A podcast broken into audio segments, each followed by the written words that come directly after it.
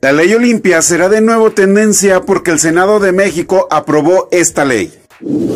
José Riestra será tendencia porque es el nuevo presidente ejecutivo de Atlas FC. Arabia Saudita será tendencia porque se suma al calendario de la Fórmula 1 para el 2021. Esto es lo que será tendencia mañana.